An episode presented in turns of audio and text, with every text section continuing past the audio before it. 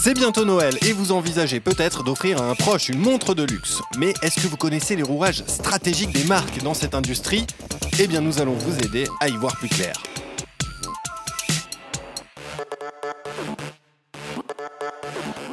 Bonjour Julien. Bonjour Thibaut. Alors, quand on parle de montres de luxe, on pense inévitablement à des marques comme Rolex, Omega, Cartier, Baume Mercier, Vacheron Constantin.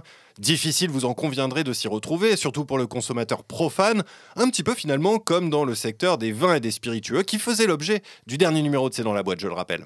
Eh bien déjà, je vais apporter une première rectification, Thibaut, parce qu'en matière de monde de luxe et consommateurs profanes, il y en a de moins en moins, parce que le consommateur est de mieux en mieux informé du fait des euh, publications spécialisées qu'on peut trouver sur Internet. Mais surtout, il faut bien comprendre que derrière toutes les marques que vous venez de citer, il n'existe en fait qu'une poignée de grands groupes qui contrôlent la quasi-totalité de ce marché qui est très convoité. Alors je sens qu'on va encore parler de regroupements industriels, euh, comme dans le précédent numéro, hein, finalement. Oui, parce qu'il en va souvent ainsi sur les marchés multimarques, multiproduits, et celui-ci ne peut pas faire exception. Alors, si je me souviens bien, dans un marché compétitif, ces regroupements, c'est avant tout un moyen, c'est le meilleur moyen pour réussir à optimiser les coûts de production. Oui, tout simplement en jouant sur les effets de taille et les synergies, mais aussi pour répondre à la grande hétérogénéité des préférences des consommateurs. On peut dire que c'est cette logique qui euh, prévaut dans l'intérêt que le groupe LVMH porte actuellement euh, au joaillier Tiffany. Hein, il souhaite le racheter. Absolument, et d'ailleurs Jérôme Cabi l'exposait très bien dans vos pages euh, très récemment. Au-delà des intérêts financiers qui peuvent décoller d'une telle opération, il y a surtout des intérêts stratégiques. Alors lesquels justement? Eh bien, je dirais que les activités d'horlogerie, joaillerie, de luxe de ces deux groupes sont complémentaires à bien des égards, à la fois sur le plan des produits et sur le plan géographique. On a là un exemple très concret de regroupement qui dépasserait la seule croissance conglomérale. Alors justement, Julien, cela fait quelques minutes que vous nous parlez de groupes industriels.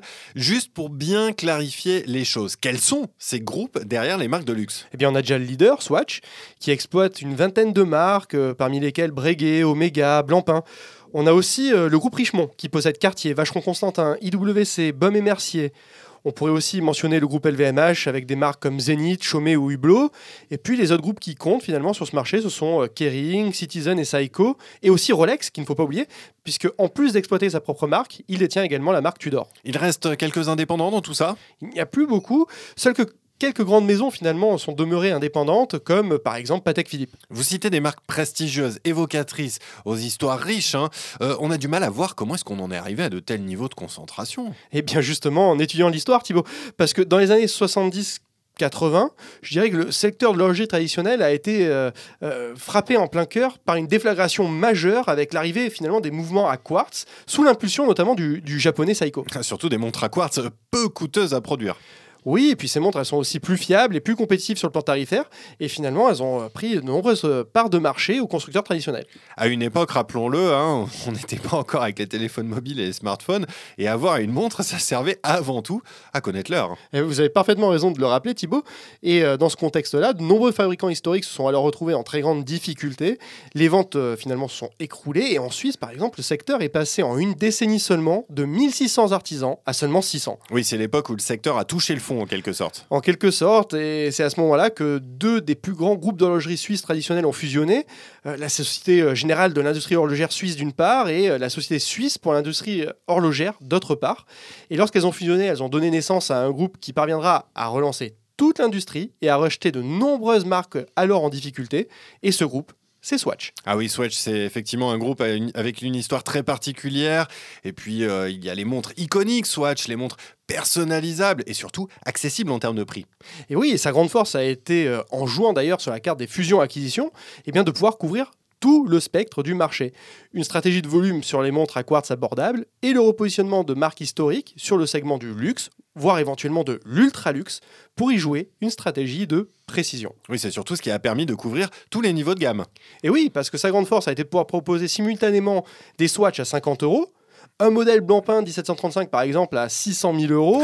le grand écart. Le grand écart. Et entre les deux, des montres griffées euh, de marques de mode, par exemple comme Calvin Klein, entre 200 euros et 500 euros. Mais je dirais en prenant un petit peu de recul que le succès de Swatch est d'abord à mettre au crédit de la présence de deux pépites au sein de son groupe, les sociétés ETA et Nivarox. Alors, on va revenir sur les spécificités stratégiques de l'ultra-luxe dans un instant. Euh, mais d'abord, ces pépites, euh, j'imagine que euh, assez peu de nos auditeurs en ont entendu parler. Est-ce que vous pouvez nous, nous détailler quelles sont ces pépites et quel a été le rôle qu'elles ont joué? Eh bien, vous faites bien de poser la question, Thibaut, parce que ces deux entités ont façonné le passé de cette industrie et sont probablement en train d'en écrire le futur.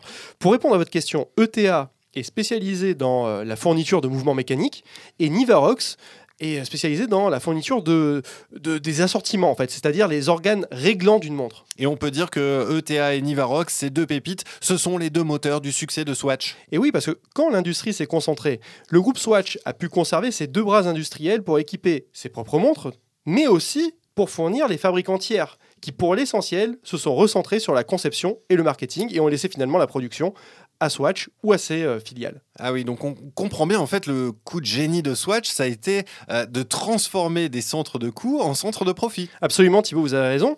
Et on peut dire que cette démarche stratégique a d'abord été salvatrice pour toute l'industrie, qui s'est euh, quand même tournée massivement vers Swatch. Et en dehors de quelques marques comme Rolex, qui ont eu les moyens de demeurer verticalement intégrées pour maîtriser toute la chaîne de production, la plupart des grandes marques de luxe se sont tournées vers Swatch et ses filiales. Oui, donc l'extrême majorité des horlogers euh, traditionnels sont devenus des clients de Swatch. Oui, oui, euh, on pourrait aussi évoquer les services de SAV, mais ce sont surtout devenus des clients qui sont dépendants. Oui, dépendant, j'osais pas le dire, mais effectivement. Oui, hein. dépendant, parce que les les filiales de Swatch sont les seules à pouvoir fournir euh, les composants essentiels à la production d'une montre avec un tel rapport qualité-prix qui résulte à la fois d'un savoir-faire historique, mais aussi de volume incomparable. Et on retrouve les fameux effets d'expérience dont vous parlez régulièrement. Euh, c'est là que la bouée de sauvetage des années 80 s'est progressivement transformée en, en ce qu'on pourrait appeler un cadeau empoisonné, parce qu'il y a dépendance. Vous ne croyez pas si bien dire, Thibaut. Quand, quand le marché euh, des montres mécaniques a rebondi, et peut-être d'ailleurs reviendrons-nous sur la raison de ce Absolument. rebond tout à l'heure, Je vous le confirme, on y reviendra. Eh bien, lorsque ça rebondit et euh, que les carnets de commandes de Swatch se sont remplis, eh bien, Swatch a d'abord favorisé ses propres marques au détriment de ses concurrents qui doivent parfois attendre plus d'un an pour être livrés de certaines pièces. Alors, ça ressemble quand même un petit peu à de l'abus de position dominante. hein. On a du mal à concevoir que personne ne se plaint de la situation. Mais, mais le peuvent-ils seulement, Thibaut Parce que mettez-vous à la place d'un d'un fabricant tiers. Vous plaindre publiquement, c'est prendre aussi le risque de froisser votre unique fournisseur et de ne pas pouvoir sortir vos, vos montres à temps. Et même combat pour les distributeurs indépendants? Tout à fait. Ils ne peuvent pas se permettre de prendre le risque de ne pas présenter certaines marques de Swatch dans leur boutique. Et en fait, ça, ce n'était que le début des problèmes pour les acteurs tiers. Bah écoutez, franchement, je vois mal comment ça pourrait être pire. Et hein. pourtant, et pourtant, ça allait. Ah, ça l'est. Ça l'est. Depuis 2008, Swatch pousse très fort pour, se, se réserver l'exclusivité des composants de ses filiales ou pour se libérer de l'obligation de fournir des fabricants tiers.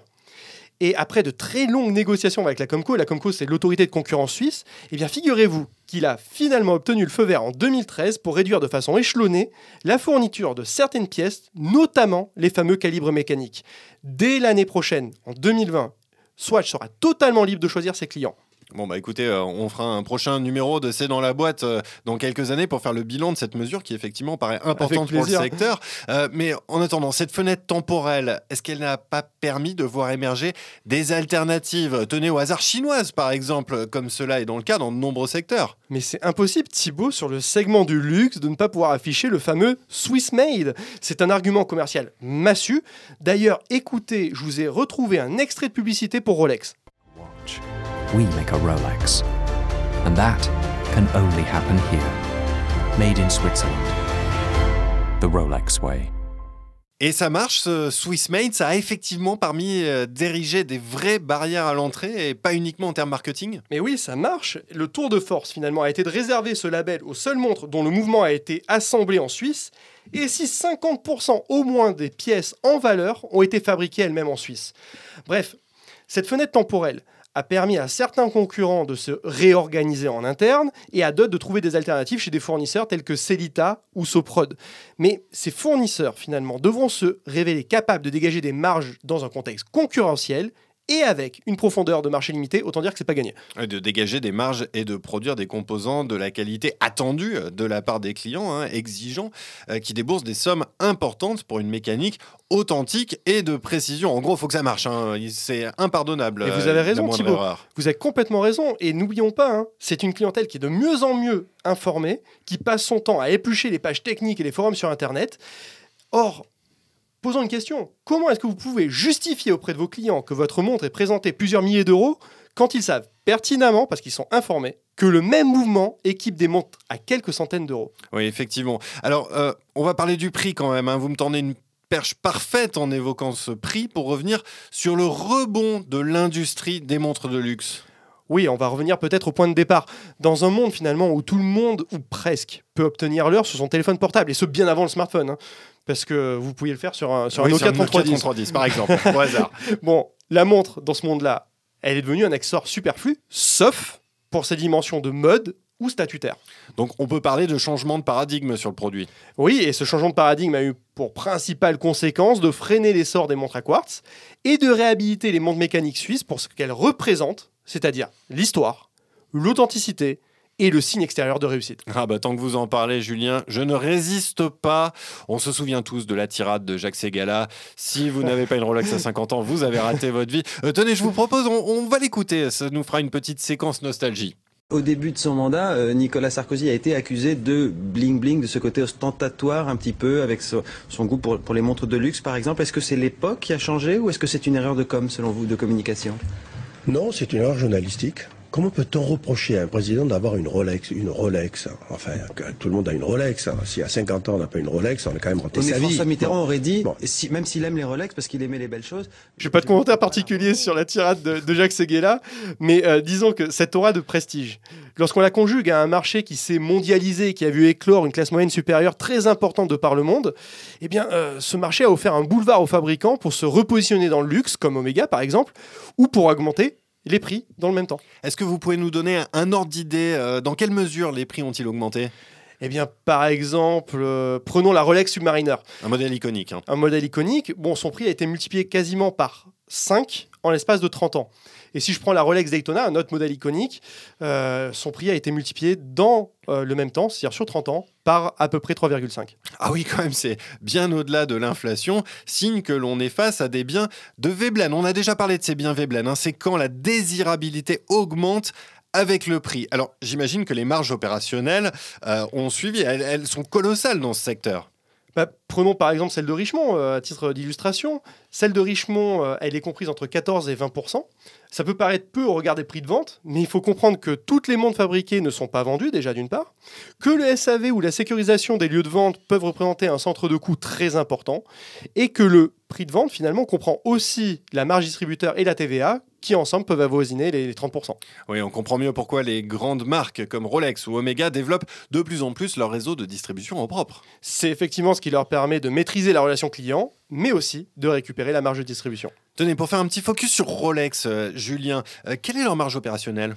Eh bien, je dirais qu'elle est probablement comparable à celle de Richemont, mais je prends des pincettes parce que euh, les concernant, on est face à une marque qui est détenue par une fondation. Et cette fondation n'a aucune obligation de, difficulté- de divulguer ses résultats.